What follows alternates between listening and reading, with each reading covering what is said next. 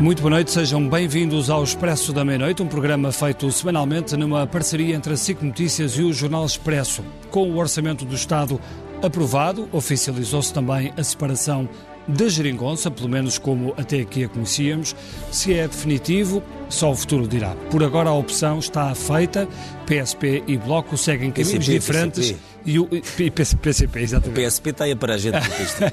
E o governo fez de tudo para que Jerónimo de Sousa não abandonasse o barco. Os comunistas ficaram, mas com condições. Abstiveram-se na generalidade, impondo uma fatura pesada, mas não quiseram salvar o governo nas maiorias que vêm complicar as contas.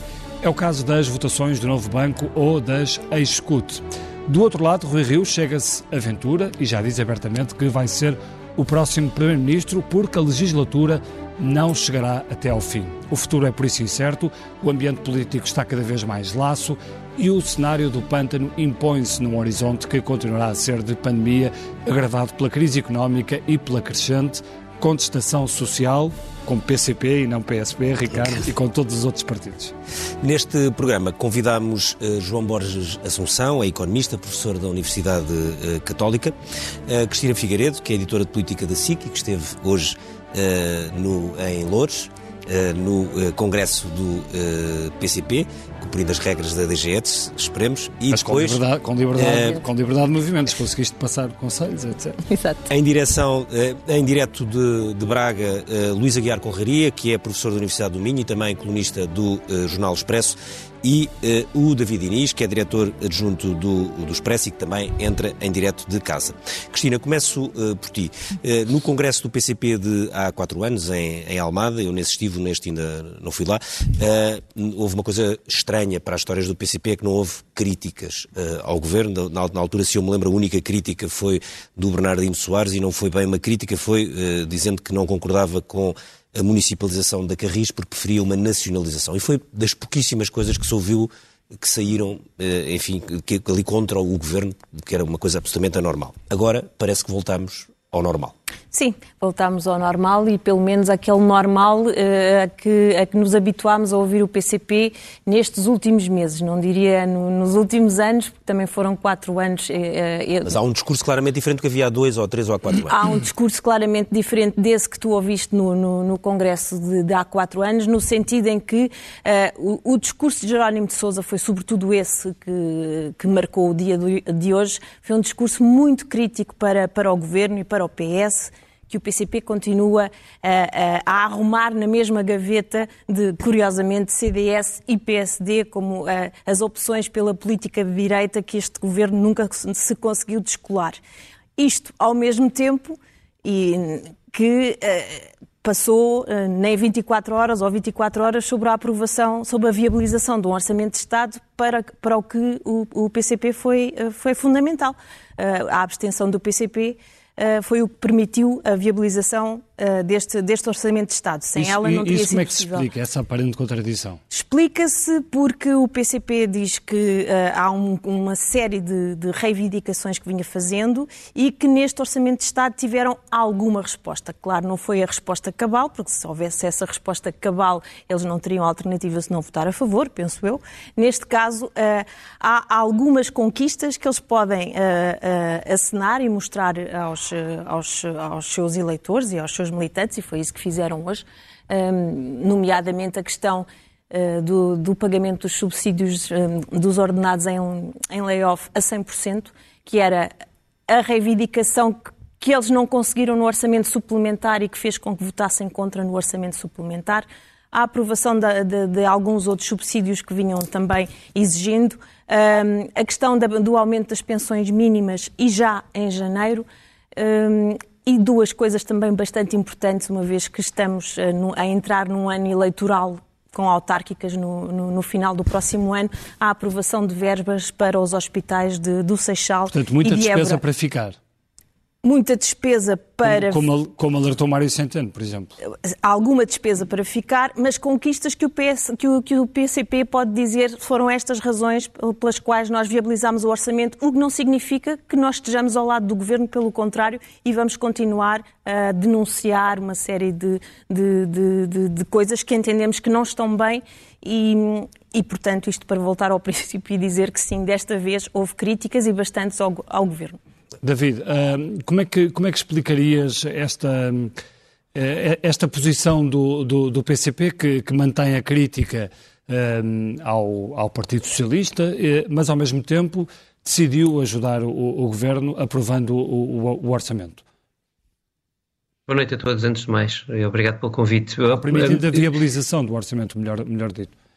Evidente. Uh, eu acho que é, é, é, indesligável o voto do PCP da situação uh, que estamos a viver. Uh, o PCP percebeu, como todos percebemos, o afastamento do Bloco e teve que decidir que caminho tomar. Um voto contra do PCP neste orçamento podia significar muito facilmente a abertura de uma crise política. E agora é aqui que eu acho que entra um fator. Uh, depois de ouvir uma parte do Congresso de hoje, eu ouvi à distância, também ainda não consegui ir lá, uh, mas também de ouvir uh, os, os, os, comentários que se foram sucedendo de dirigentes do Partido Comunista Português percebe-se que há sempre uma referência uh, uh, ao uh, surgimento do Chega, ou se quiserem, mais ainda, à, à, força que o Chega está a ter, a força pelo menos mediática que está a ter, e ao acordo dos Açores, ou à, ou à possibilidade de o PSD se vir a coligar no futuro com o, o partido André Ventura. Para o PCP, isto é uma dupla ameaça. Uh, só para comparar, uh, no caso do Bloco de Esquerda, por exemplo, o, o PCP, uh, o, o, Chega, não parece ser uma ameaça para o, o eleitorado bloquista. No caso do PCP, em alguns territórios isso é. E isso serve de argumento, ou se quiseres, de justificação para que o PCP uh, uh, aceite negociar uma vez mais com o governo, sabendo mesmo assim que arrisca bastante uh, ao fazê-lo entrando, entrando o país numa crise económica e social profunda. verdadeiramente a questão para o Partido Comunista Português era esta. se o PCP vota contra, o que é que se segue? E, e, nós temos o exemplo, o PCP também o tem bastante presente, como aliás, de resto, uh, os, o Bloco de Esquerda terá, uh, aquele momento em 2011 em que a esquerda derrubou o governo de José Sócrates uh, e acabou por, por explotar aquilo que, enfim, para mim parecia mais ou menos inevitável, mas para a esquerda não, talvez não o seja, um resgate do país. Neste caso, a ameaça é política. e é uma ameaça que, como eu dizia, para o PCP também tem um impacto direto uh, no, no, seu eleitorado, ou pode ser, representar uma ameaça direta. Eu ouvi isto de Bernardino Soares, não com tanta profundidade, uma, uma, uma referência veemente, mas não aprofundada. Ouvi também do candidato presidencial João Ferreira, e eu creio que há. Uh, que este argumento vai ser repetido ao longo dos próximos meses para uh, justificar aliás, para, para, duas coisas, quer para justificar porque é que o PCP, uh, eh, neste momento de crise pandémica, económica e social, preferiu negociar com o governo e aproveitar algumas bandeiras que agora pode colher sozinho, e por outro lado, para forçar ao longo dos próximos meses o governo do Partido Socialista a uh, jogar mais à esquerda, por assim dizer, um, de maneira a empurrar um bocadinho mais a governação, ou, ou se quisesse, a justificar um bocadinho melhor o voto do Partido Comunista. Uh, João Borges Assunção, uma das questões que, que, que, que enfim, que foi, tomou muito conta de, deste, deste orçamento é a de que eh, estamos no meio de uma, de uma pandemia. Obviamente tem que haver uma ajuda do Estado, que é uma coisa quase sem precedentes, na, pelo menos na história recente, enfim, em, todo, em praticamente todo o mundo. Uh, mas há um grande cuidado, um grande avisos sobre que muita desta despesa não se pode transformar em permanente, porque é assumido que de facto os Estados agora vão ter que gastar muito mais e o podem fazer, até porque também os juros estão muito baixos, mas que se algumas, certas coisas ficam depois, não vai haver capacidade para as pagar mais à frente e isso pode provocar um problema. Há aqui algum exagero ou tem que ser de facto uma altura em que se tem que fazer tudo o que houver à, eh, tiver à disposição para, para, que a, para que a crise económica não seja tão profunda e tão rápida? Uh, boa noite, antes de mais, muito obrigado pelo convite e um cumprimento especial aos meus colegas em casa, ao Luís Conraria e ao, e ao David Diniz, uh, que é um prazer revê-los aqui hoje também. Um, eu acho que esse tema da distinção entre o, o permanente e o, e o, temporário é muito importante. Uh, eu estou entre o grupo de pessoas que pensa que ainda é muito importante ajudar a economia uh, no, neste ano, em 2020. Este ano ainda não acabou e ainda é preciso muito, muita ajuda. E também um, em 2021. Uh, parece-me até que o Governo talvez tenha previsões demasiado otimistas sobre o que pode acontecer em 2021 e, portanto, parece-me que uma ajuda é, prudente, é muito prudente planeá-la um, e ter e gerir em função da contingência, porque é incerto como é que vai evoluir a pandemia e as medidas de, de sanitárias de confinamento uh, uh, durante o próximo ano. Mas é muito importante que esse apoio seja sempre com medidas temporárias e nunca com medidas permanentes. Porque o modelo implícito que nós temos aqui é que a pandemia é um choque temporário e que no final a pandemia acabará e regressará uma vida, com algumas diferenças, mas que a uma vida parecida com aquela que tínhamos antes. E, portanto, não convém agravar a estrutura da despesa do Estado. Haverá uma cicatriz, certamente haverá perdas agregadas uh, na produção nacional, portanto, pode haver uma perda dentro de 4 ou 5 anos de 2 ou 3 pontos, portanto, isso é possível mas vamos mais ou menos regressar onde estávamos. Aliás, eu nas nossas contas, muitas vezes o que eu faço é comparar com o último ano normal, que é o ano de 2019. E, por exemplo, o orçamento tem um, um, previsto uma ligeira descida do PIB nominal entre 2019 e 2021, mas tem previsto uma subida de cerca de mais de 7% nas despesas com pessoal. Isto parece-me inaceitável. E essas despesas com pessoal são porquê? É, é, é, é, as decisões que este governo andou a tomar ao longo de muitos anos e os aumentos de carreira e aquilo que tem negociado ao longo de muitos anos uh, na função pública. Isto é, isto é gritante. Quer dizer, é, é a despesa que vai ficar.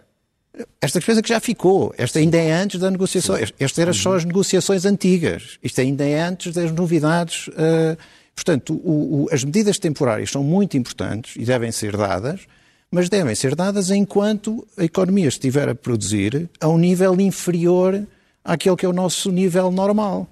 E quando regressar ao nível normal, essas medidas deviam desaparecer. Ora, tudo o que seja aumentos permanentes de pessoal, aumentos permanentes de subsídios, aumentos permanentes de qualquer despesa, um, uh, isso é perigosíssimo mesmo reduções de impostos que fossem agora aplicadas deviam ser temporárias. Portanto, tudo o que for feito nos próximos dois anos de ajuda à crise é uma ajuda de conjuntura. Portanto, não se deve misturar, eh, na minha opinião, eh, eh, aquilo que são os apoios de conjuntura para ajudar toda a sociedade a sair da, crise, a sociedade da economia, e, portanto, não é só as empresas, é também instituições.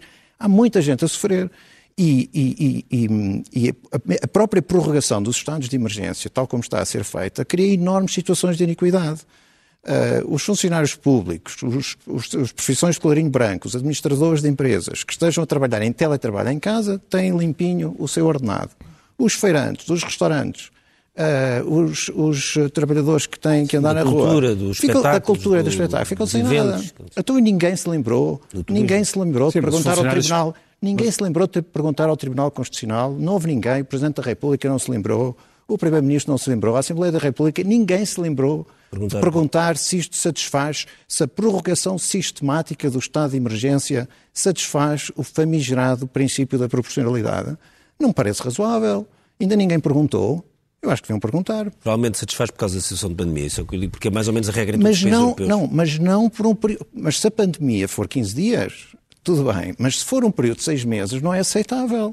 Sim, Portanto, mas alguém tem que perguntar. Sim, mas muitos desses funcionários públicos de que fala vão ser chamados agora a, a contribuir para, por exemplo, para, para o combate à pandemia. Alguns? Uh, muitos. Uh, são, Portanto, são, deixam são de estar em teletrabalho. Não, continuam em teletrabalho, mas começam a fazer o rastreamento. Os que estejam nas forças de segurança, quem estiver no, no, no combate até devia ter um aumento. Portanto, o problema é que quem está em pandemia tem o seu rendimento, quem está em teletrabalho tem o seu rendimento normal e quem não tem condições de trabalhar e ganhar o seu modo de vida normal, Sim, isto é profundamente fica sem rendimento. Se for uma crise de 15 dias, isto não tem problema nenhum.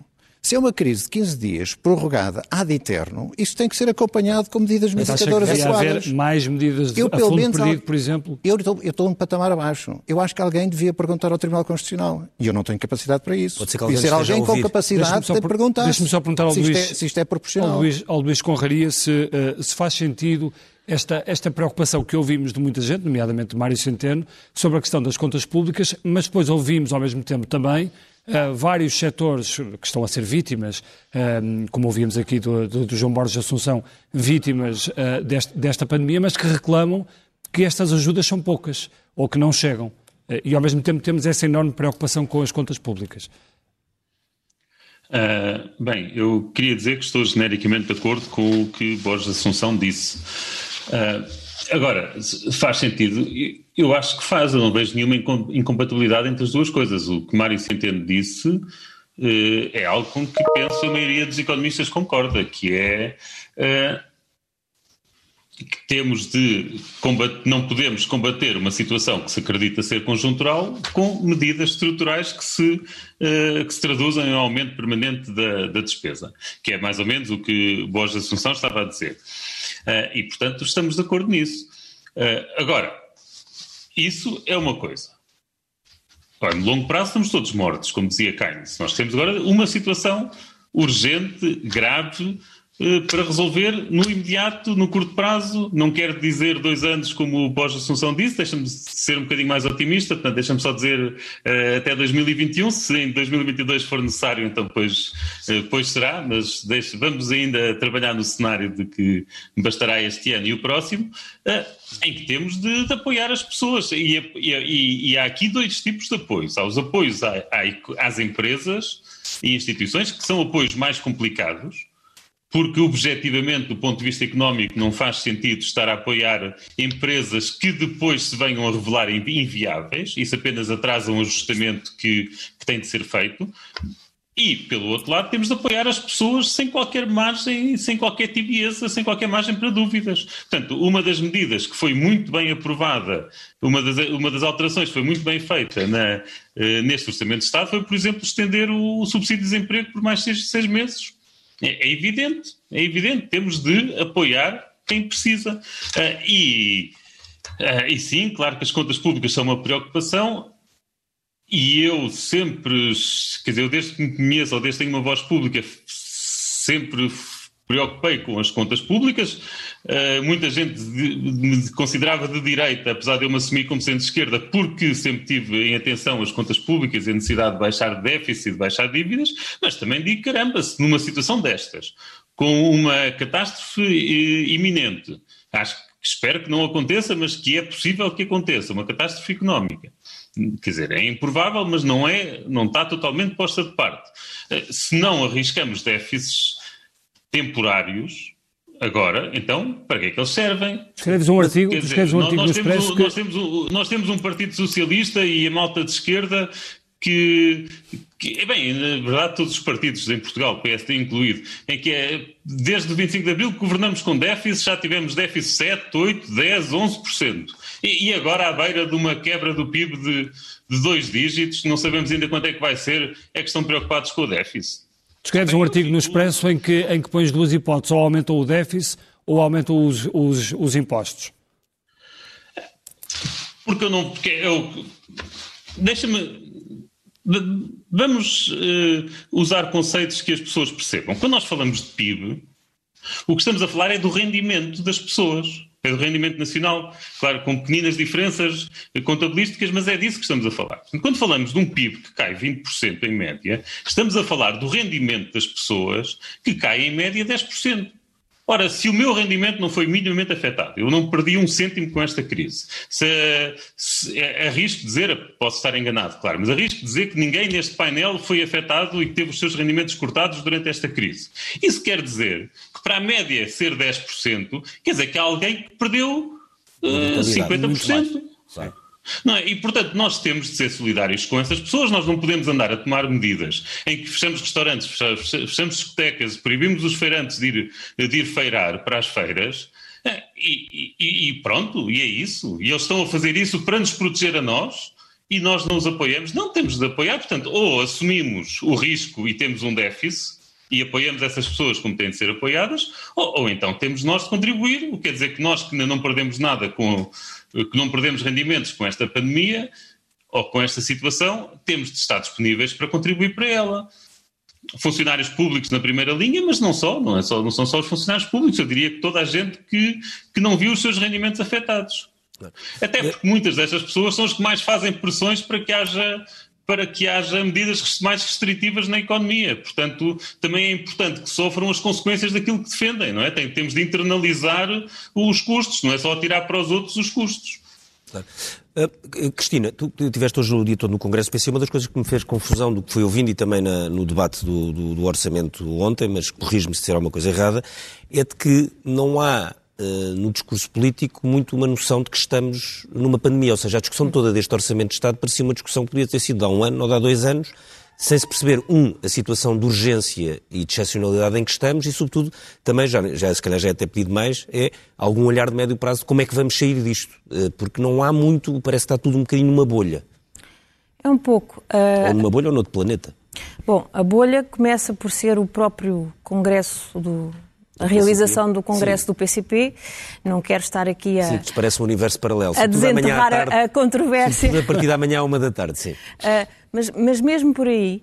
Uh, há um pormenor muito curioso neste, neste só, só um pequeno fé de ver, mas que tem a ver com, com, com o que o Luís acabou de dizer e, e que mostra um bocadinho isto.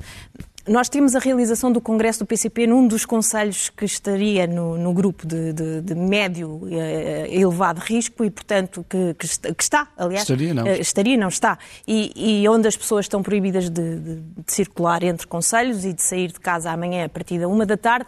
E o próprio Congresso em respeito a, a, a, a, essa norma, vai uh, encerrar os quatro pontos que tem de café e de restauração à uma da tarde. Mas o Congresso, não continua. obstante, continua. É pura move, como diria o Galileu. É, continua e com, esta, com, com, com, esta, com este argumento uh, que hoje ouvimos a Jerónimo de Sousa, o PCP um, eh, não se pode dar uh, uh, ao egoísmo de não sair para, de não, de não reunir pôs as coisas ao contrário. Claro. Aqui a questão não é o PCP fazer como, como, como o país restante, como o restante país, e aliás como os restantes partidos, como o Bloco de Esquerda uh, e como todos os outros partidos que, que suspenderam atividades. Uh, e pelo contrário, vai, eh, vai uh, mostrar que, que não se que, que, que, não, que, vai para a rua e continua a, a luta. Essa é, a primeira, é o primeiro aspecto da bolha. E o segundo, sim, é, é um pouco isso, de facto. Toda esta semana, no, uh, ao longo da, da, da, discussão na especialidade e a votação do, do, Orçamento de Estado, é como dizes, o que acabou por ser a questão, uh, uh, fratura, a questão mais importante deste Orçamento de Estado tem a ver, não tem nada a ver com, com com a, com, a, com a pandemia, com medidas que eventualmente os partidos estariam a bater para que este orçamento uh, tivesse não, de resposta a, a, aos vamos, problemas vamos sociais e económicos um da. Não, tem a ver com um problema anterior e uh, com a questão do, do novo banco. O que leva até no final é esta ironia da, da líder parlamentar do PS que diz que, ao fim e ao cabo, o Bloco de Esquerda deveria ter votado a favor, uma vez que conseguiu, à última hora, aquilo que, aquilo que exatamente não, não tinha obtido do Governo, que foi a travar a, a transferência de mais dinheiro para o novo banco. Hoje, ao longo de todo o dia no Congresso do PCP, o que nós ouvimos foi, da parte dos dirigentes uh, nacionais que falaram, um discurso muito uh, na defensiva da realização do Congresso, apesar de todo o país estar fechado, contra o que eles entendem que é uma, uma ofensiva uh, da direita uh, para tentar cercear a liberdade do, do, PCP. E, de facto, não se ouviu, ou ouviu-se muito pouco uh, sobre, sobre as respostas à pandemia. Ouviu-se vagamente de, quando houve a justificação da abstenção do, do, do, do PCP na, no Orçamento de Estado, mas não, o tema pandemia, de facto, não foi, não foi, não foi discutido hoje em Louros. David, deixa-me deixa pegar aqui neste, neste, termo, neste termo do Ricardo da, da bolha uh, e para te perguntar se, se este conceito da bolha é ainda mais esdrúxulo uh, quando, quando falamos desta questão do novo banco e quando olhamos para trás e vemos que eh, não é só Rui Rio que agora fala da questão da auditoria ou o Bloco de Esquerda, também já ouvimos António Costa, também já ouvimos Marcelo Rebelo de Sousa e, uhum. e, e, chegamos de facto a esta altura tão preocupante do, do país e do mundo e eh, quer dizer, o que fica deste, deste, orçamento é, além de ser um orçamento desconchavado, é esta história do, do, do novo banco. Hum. Duas notas. Eu não, não creio que o orçamento não tenha alguma resposta à crise. O João Borges Assunção falou-nos de, da prioridade a medidas temporárias. O orçamento português, pelas contas que foram feitas ainda antes deste orçamento ser aprovado em versão final por instituições internacionais, era dos da Europa, entre os da Europa, dos que mais medidas temporárias tinha previstas para, para, para combater a pandemia. Isso é, eh, enfim, pelo menos sinal de que alguma construção foi feita e eu acho que entre os partidos à esquerda, sobretudo, incluindo o Bloco de Esquerda, houve de facto uma tentativa de construção de alguma rede de segurança um, em alguns domínios. Não creio que.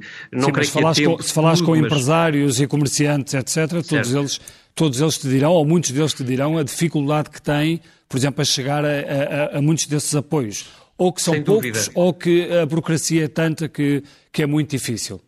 Tens toda a razão desse ponto de vista e por algum motivo eu comecei por falar nos apoios na rede social para as pessoas. Eh, eu acho que há menos essa rede para as empresas, embora não faltem apoios uh, uh, distribuídos ao longo dos últimos meses. Uh, a verdade é que há muitos entraves sucessivamente colocados e, e justamente reclamados pelos, pelas associações patronais e por muitos empresários de resto. agora, embora com fragilidades, o que eu queria dizer é eu, eu não acho que este seja um orçamento insensível à crise que, que, que estamos a viver. Acho que é, acho que só responde parcialmente parcialmente a, a, um, a, uma crise que eu acho que vai ter uma dimensão muito complicada no, eh, durante o inverno uh, e que, de resto, eu creio que em alguma medida já devia ter começado a ser aplicada. Relativamente à bolha, ou seja, ao caso do novo banco, eh, eu diria que nenhum dos personagens políticos uh, pode uh, queixar-se, porque todos eles são vítimas de um caldeirão que começaram a cozinhar no, ao longo do último ano. Recordo que uh, há alguns meses o líder do PSD fez um discurso onde deixou muito claro que não havia mais, uh, para o PSD, não havia mais uh, desculpas relativamente à questão do novo banco e que não se podia pôr mais dinheiro sem um escrutínio maior às contas do novo banco. Independentemente ele disse, ele disse aqui em setembro. Ele disse aqui em setembro. Feitas. Eh, disse-o aqui em setembro, e como, como sabes, uh, uh, esse discurso foi em crescendo. A partir do momento em que esse discurso foi em crescendo, o, o, o novo banco ficou um tema central. E o, o, Bloco de Esquerda, por exemplo, foi muito rapidamente a jogo, porque, evidentemente, do seu ponto de vista, não podia ficar atrás do discurso do líder do PSD. Mas António Costa também não foi, não está isento de culpas nisto, porque quando encosta Mário Centeno, em maio passado, a, a uma decisão de não pode haver uma transferência, ainda há última, uh, uh, antes de haver uma auditoria, uma que foi pedida também pelo Parlamento e que, pelo visto, o Parlamento agora ignorou, uh, António Costa colocou-se numa posição bastante mais frágil também. E até o próprio Presidente da República. Portanto, eu não creio que haja inocentes na questão do novo banco o que, está, o que resultou neste orçamento estava mais ou menos pré-anunciado, só não com tanto dramatismo, uh, uh, e, uh, mas era evidente que alguma coisa de muito complicada, ou que a situação do novo banco estava a tornar ingerível. Eu acho é que é a imagem perfeita do momento a que nós chegamos do ponto de vista político, porque, salvo erro, contas de hoje, que já apareceram no. que já, já são públicos, há, há neste orçamento de Estado 82 coligações negativas, não, não, não sei se é a expressão certa, porque uh, são é ligações parlamentares e, portanto, Sim. não têm que ser necessariamente negativas, mas uh, votações ou normas orçamentais votadas contra a vontade do governo. Uh, o, nós temos não só a questão do novo banco pendurada e que vai durar meses até se resolver, uh, se não mais do que meses. Uh, temos a questão da TAP prestes a arrebentar. Uh, as negociações para a reestruturação estão só agora a começar, mas prometem ser bastante duras e muito contestadas politicamente, também pelo líder do PSD. e temos toda a situação conjuntural que conhecemos, incluindo fundos comunitários bloqueados pela Hungria e pela Polónia. Portanto, o, o país prepara-se para entrar com enorme fragilidade política no momento momento em que mais precisava de força política. E esse é verdadeiramente o problema do início do próximo ano. Uh, Luís Aguirre Correria, uh, aliás, João Borges só começa, começa por si. O, o, este tema do novo banco, não, é? enfim, é um tema assim meio, é um tema muito político, mas os, os políticos estão a descontar completamente que, que, a questão do sistema financeiro, que falar do sistema financeiro tem riscos. Aliás, nós tivemos uma, um resgate que teve muito a ver com a situação do sistema uhum. financeiro. Parece que as pessoas esquecem disso rapidamente. Uh, sim, eu, quer dizer, este. Eu, eu penso, quando, quando percebi que este tema podia surgir, eu escrevi algo, uh, mas depois fica sempre desatualizado, porque para nós contarmos a história, uh, temos que estar aqui horas sim, a contar horas, a história, isso, não, as pessoas já ouviram toda a história, estão cansadas da história. Portanto, eu, eu prefiro começar pelo fim. se esta medida fosse problemática, haveria um problema de capital no, no novo banco, ou no BES, às vezes eu prefiro chamar-lhe BES para ficar claro o que é que é. Mas pronto, no novo banco, esta entidade jurídica. Uh, e se houvesse o problema de capital no novo banco, o problema viria dos próprios depositantes. Portanto, nós saberíamos a gravidade do problema se houvesse fugas de depositantes do novo banco. Se, enquanto não houver fugas de depositantes do novo banco, significa que os depositantes do novo banco acham que o problema se resolverá. Claro que, se começar a haver dúvidas de que o problema se resolve, começa a haver mesmo fuga dos depositantes. E se houver fuga dos depositantes, os governantes irão recorrer a resolver o problema. Portanto, eu, eu é o que eu diria mas essencialmente é uma... sobre esse assunto. Mas é um bocadinho brincar com o fogo, ou não? Uh, eu até acho que é desviar a atenção do essencial. Ah, não, isso é isso. Porque o essencial é que evidente. a estabilidade do sistema financeiro está em risco com as próprias moratórias. E a estabilidade claro. do sistema financeiro não é um problema do novo banco. É um problema de todo o sistema. Todo o, sistema Portanto, o novo banco vai ter, para além de todos os problemas que já tinha, vai ter mais o problema das moratórias e mais o problema do crédito mal parado, e, e que problema, todos os outros bancos. E de empresas que vão falir. E de Exatamente, é isso que, que eu chamo de crédito mal, crédito claro, mal parado era esse sim. novo crédito mal, não é o antigo. Quando isto é acabar, há empresas, empresas que não foram, há bocadinho dizia o Luís, acabar, empresas que não foram, que de repente não são viáveis. Não, parece que havia um deixar... jornal, parece que o Expresso de ontem falava de um banco angolano que já tinha decidido não pagar uma, uma coisa qualquer. Portanto, sim. não é uma coisa só de futuro, é uma sim. coisa que já está a acontecer. Sim. E, portanto, o, esses problemas já existem. O, o, o, Estado vai ter que encontrar mecanismos para ajudar todo o sistema financeiro, porque é da natureza desta. Esses problemas ainda não, uh, ainda não aconteceram. Aliás, eu queria aqui aproveitar, para parecer que estamos a falar de uma coisa mal, má, para dar uma nota de otimismo, perante a dimensão da recessão que se abateu sobre o mundo, nós, nos nossos países e nos nossos países, na Europa, nos Estados Unidos, ainda não vimos os sinais de uma crise desta dimensão. Portanto, aparentemente as autoridades, os bancos centrais, os governos, têm sido extraordinariamente céleres e têm dado uma resposta que sem essa ajuda a situação Sim. económica seria Sim. muitíssimo pior. Portanto, as coisas até estão a correr bem na perspectiva da política económica está a funcionar, quer a monetária, quer a orçamental. Mas este tema da sustentabilidade do sistema financeiro vai certamente estar no centro da agenda nos próximos, dois anos, que é o ah, meu claro. horizonte sempre, não é? Sim. E, uh, uh, uh, nesse sentido, estar a centrar o, o, o, olhar no novo banco é uma pequena parcela do problema, e que tem essa dimensão essencialmente política, e é importante relembrar a quem nos ouve que o essencial da estabilidade do sistema financeiro é preservar os meios de pagamento e preservar os depósitos. Portanto, o, a razão por que as autoridades se preocupam tanto em ter medidas de uma enorme dimensão para preservar o sistema financeiro é para dizer a todos os cidadãos portugueses, europeus, americanos de todo o mundo que o dinheiro que têm nos bancos vale o extrato que recebem digitalmente todos os meses. E, portanto, a ausência de estabilidade do sistema financeiro é dizer que aquele papel que receberam lá em casa, ou que agora já nem é papel, não vale nada. E é isso, é isso que significa a estabilidade do sistema financeiro. Uh, ah, um, ah, e, portanto, eu penso que uh, uh, no, no, no horizonte próximo Uh, esses, esses temas estarão no cerne das preocupações das, das autoridades internacionais, europeias e portuguesas também. Luís, uh, deixa-me perguntar sobre esta, sobre esta questão do novo banco, porque ontem ouvimos António Costa uh, a dizer que uh, se estava a brincar com o fogo.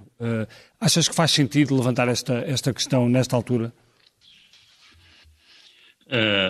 Levantar esta questão quem? Do Costa ou dos partidos da oposição? Pelos vistos.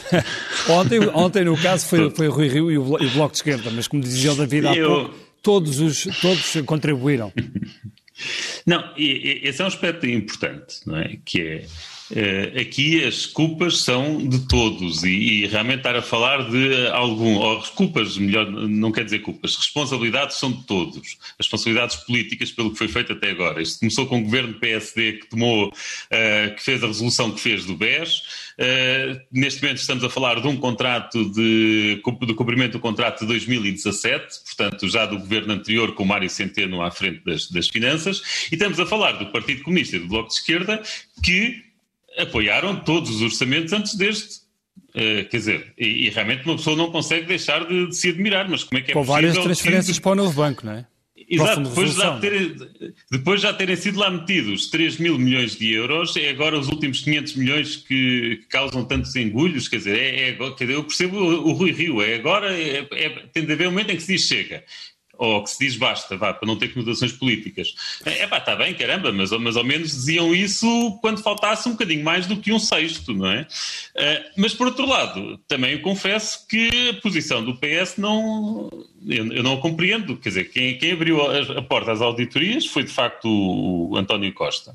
Uh, mas por outro lado, uma coisa que me incomoda muito foi que eu, a tentar preparar este programa, tentei ver que raio de contrato, o que é que estava escrito no contrato, uh, e descubro que afinal o contrato não é público, não, quer dizer, não, não, não existe, não, não, existe publicamente. Uh, e portanto eu também não compreendo muito bem como é que os deputados podem estar a votar uma coisa destas sem, sem conhecerem o contrato. Uh, e, e, e, tem de se limitar a acreditar na palavra do que, do que lhe dizem, do, do, do que lhes vão dizendo. Eu não, eu não consigo compreender isso e, e, perceberia perfeitamente uma atitude de preferência tomada em anos anteriores, do género de eu só aprovo isto depois de ver o contrato. Porque o ver o contrato é importante. Eu gostava de saber o que é que lá está escrito concretamente, que é basta o novo banco apresentar a conta e já está? Ou ou é necessário de alguma forma apurar uh, as despesas ou, ou as menos-valias? Uh, seria possível incluir alguma cláusula que, uh, que impedisse negócios? Alguns têm sido noticiados e uma pessoa não pode de forma alguma afirmar que eles aconteceram porque não tem conhecimento, mas de género de vender as coisas abaixo do preço, dando lucros a, a terceiros que nós não sabemos quais são, bastava se calhar haver um direito de preferência para o sistema financeiro português para evitar isso. Não sei se isto seria possível ou não, mas eu gostava que o contrato fosse escrutinado. Porque se o contrato foi tão mau assim, que nós temos de lá enfiar dinheiro e se não enfiarmos é um escândalo, sem sabermos muito bem, sem sequer termos o direito de escrutinar se as menos-valias de facto existiram ou são inventadas, então se calhar. Eh, então, se calhar. É mas, mas, mas, mas, ó, Luís, mas há uma coisa que nós sabemos que é Bruxelas conhece o contrato, mas, ó, Luís, Bruxelas conhece o contrato, o BCE conhece o contrato, o Governo conhece o contrato e o comprador conhece o contrato. Mas estamos a falar do dinheiro do contribuinte português, não estamos a falar de Bruxelas, não estamos a falar desses todos, desculpa, não, mas, estamos a falar estamos, do contribuinte não, mas há uma coisa que sabemos, português. Há uma coisa que sabemos. Estamos a falar é de mesmo... responsabilidades políticas. É que se o contrato foi assim tão mau, tão mau, tão mau, que nós temos lá meter o dinheiro sem pestanejar e, e sem poder pedir contas, epá, então caramba, então se calhar o Ministro das Finanças anterior não podia estar no Banco de Portugal. Quer dizer, tem de haver responsabilidades políticas, mesmo que seja assim tão mau, e nós de facto tínhamos de fazer isto tudo sem pestanejar, concordo que os contratos são para cumprir e nós não podemos pôr em, em causa a estabilidade uh, da banca, é, mas tem de haver responsabilidade política ou não? É, é, é, o que me parece. Eu, não consigo perceber isto. Eu não consigo perceber isto, mas, mas agora também noto que, ouvindo o discurso do Rui Rio ontem e ouvindo hoje a entrevista do Ministro das Finanças, João Leão, eles não são incompatíveis. Eles não são incompatíveis. O que o Rui Rio diz foi, foi simplesmente isto. Nós recusamos a que haja transferências sem antes haver um escrutínio.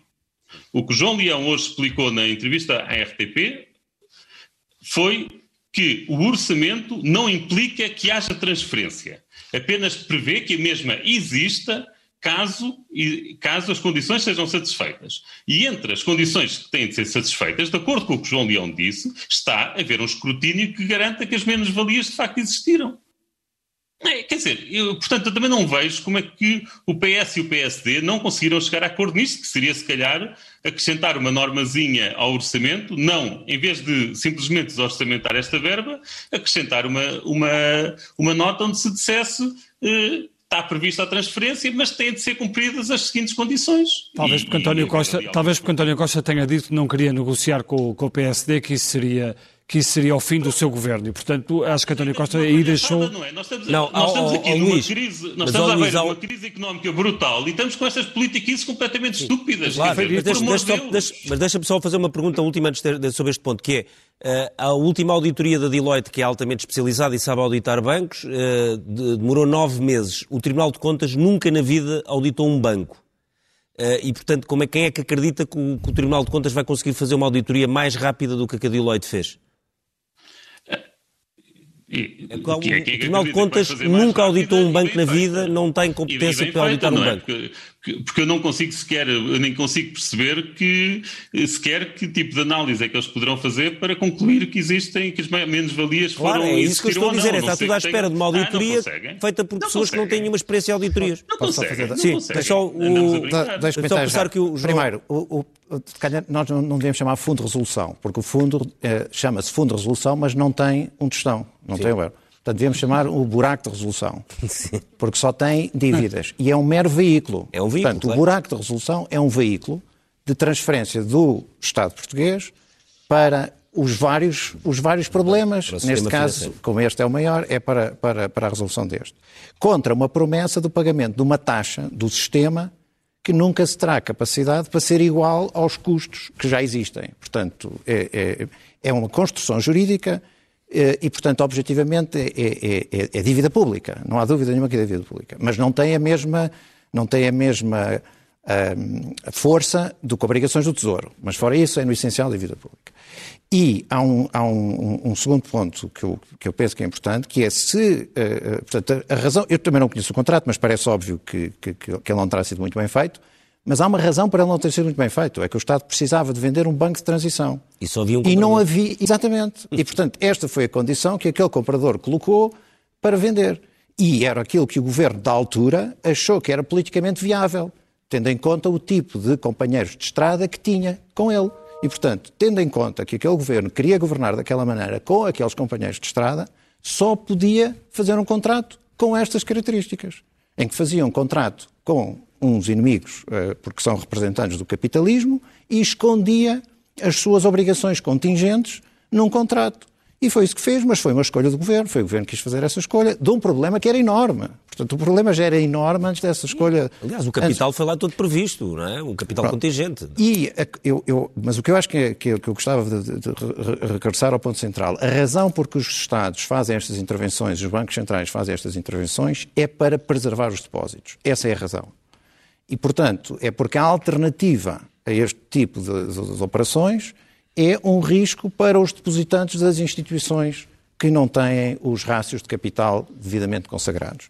E, portanto, se o novo banco ficar com os rácios, independentemente do contrato, se o Banco de Capital ficar com rácios de capital problemáticos, os acionistas, cujo maior acionista, penso eu, que é o buraco de resolução, ou seja, que é o Estado português, os acionistas vão ter que fazer um acompanhamento e se os acionistas não fizerem um acompanhamento, o Estado português vai ter que uh, resolver o problema. Portanto, a, a discussão parece-me política nesse sentido. Deixe-me passar aqui para a Cristina, porque estamos, uh, uh, estamos a terminar o tempo e porque diz também que a questão é política. E, independentemente de, de Rui Rio querer e ter o direito de, de questionar estas transferências, achas que há também aqui um olhar por parte do líder do PSD, um olhar instrumental para esta questão do, do novo banco?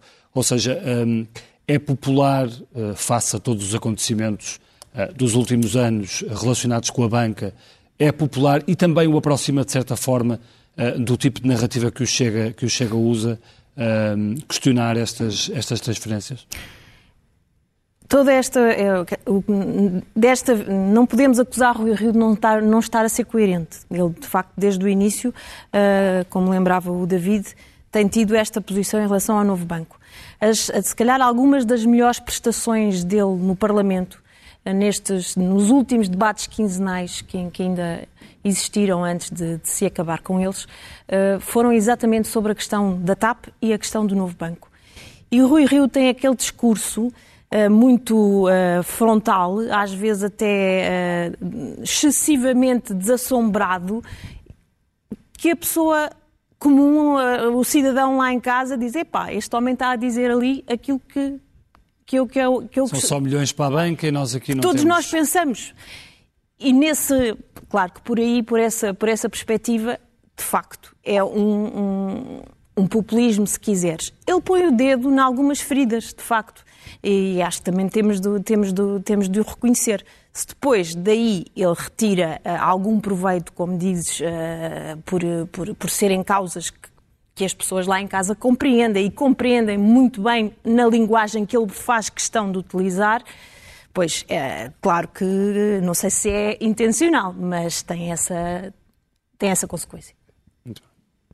David, Tu olhas para, este, para, este, para esta discussão do orçamento como uh, se houve algum esforço ou se há algum esforço de olhar de facto uh, para a crise que estamos a atravessar e a dimensão da crise que estamos a atravessar, para além da chamada resposta orçamental imediata, ou seja, se, se houve aqui algum esforço de perceber que o que, vão, o, que, o que o governo tem pela frente, o que os partidos que o apoiam ou apoiavam têm pela frente e o que a oposição tem pela frente é uma coisa de uma dimensão que provavelmente nenhum deles estava preparado.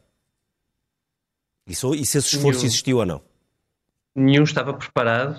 Acho que houve algum esforço. A mim custa-me, eh, há, há, coisas que me custam a perceber, que é como é que, uh, como é que nós só estamos a discutir agora um, um, apoio, um novo apoio social para as pessoas que não têm nenhuma proteção. Uh, acho que pensar, e é um tema que o Primeiro-Ministro introduziu na agenda numa entrevista ao Expresso lá atrás, em agosto.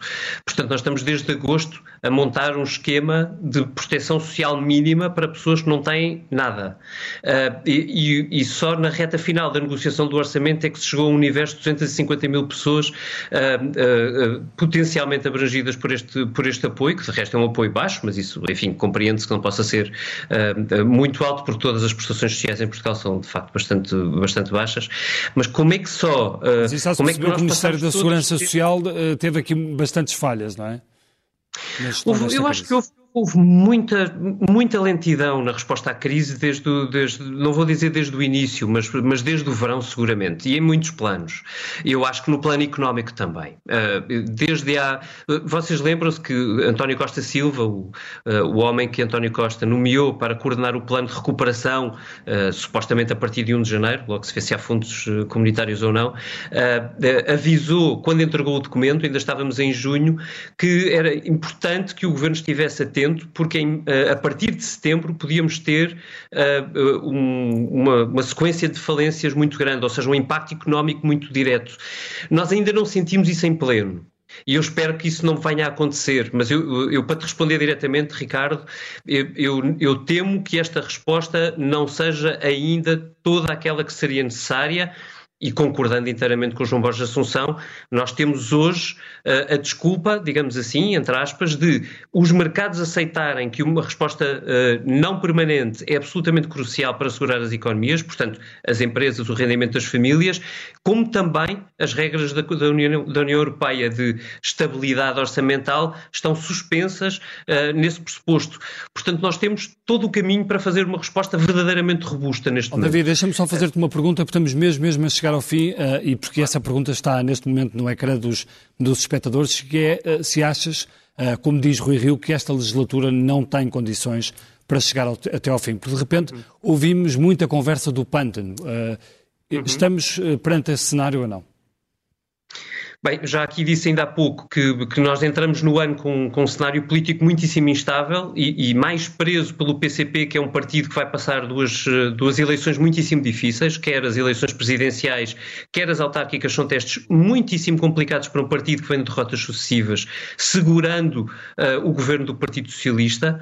Uh, mas eu gostaria de uh, voltar a Mark Twain para dizer que é capaz de ser um bocadinho cedo demais para decretar a morte do governo porque, uh, em rigor, eu acho que muito depende da recuperação da economia. Ou seja, se, se quiserem, e vou simplificar para ser rápido, da uh, capacidade de, de resposta da, da, aplicação da vacina, pressupondo que ela vai ser aprovada ainda durante o mês de dezembro, uh, e depois do ritmo da recuperação económica, que um membro do governo me dizia, com, enfim, eu julgo que algum otimismo, que pudesse ser muito expressiva a partir da primavera, ou se muito quiseres, de meio de primavera. Telegraficamente, primeira página, é, temos que ir às primeiras páginas primeiras, do Expresso. As primeiras páginas do. Uh, começamos pela revista do. A revista E, uh, que tem uma entrevista com Barack Obama, que fala também muito sobre o futuro dos Estados Unidos e do próprio Barack Obama. Na, um, no caderno de economia, Fundo de Resolução pode ter de pagar dívidas de Angola ao novo banco, o ex-BESA,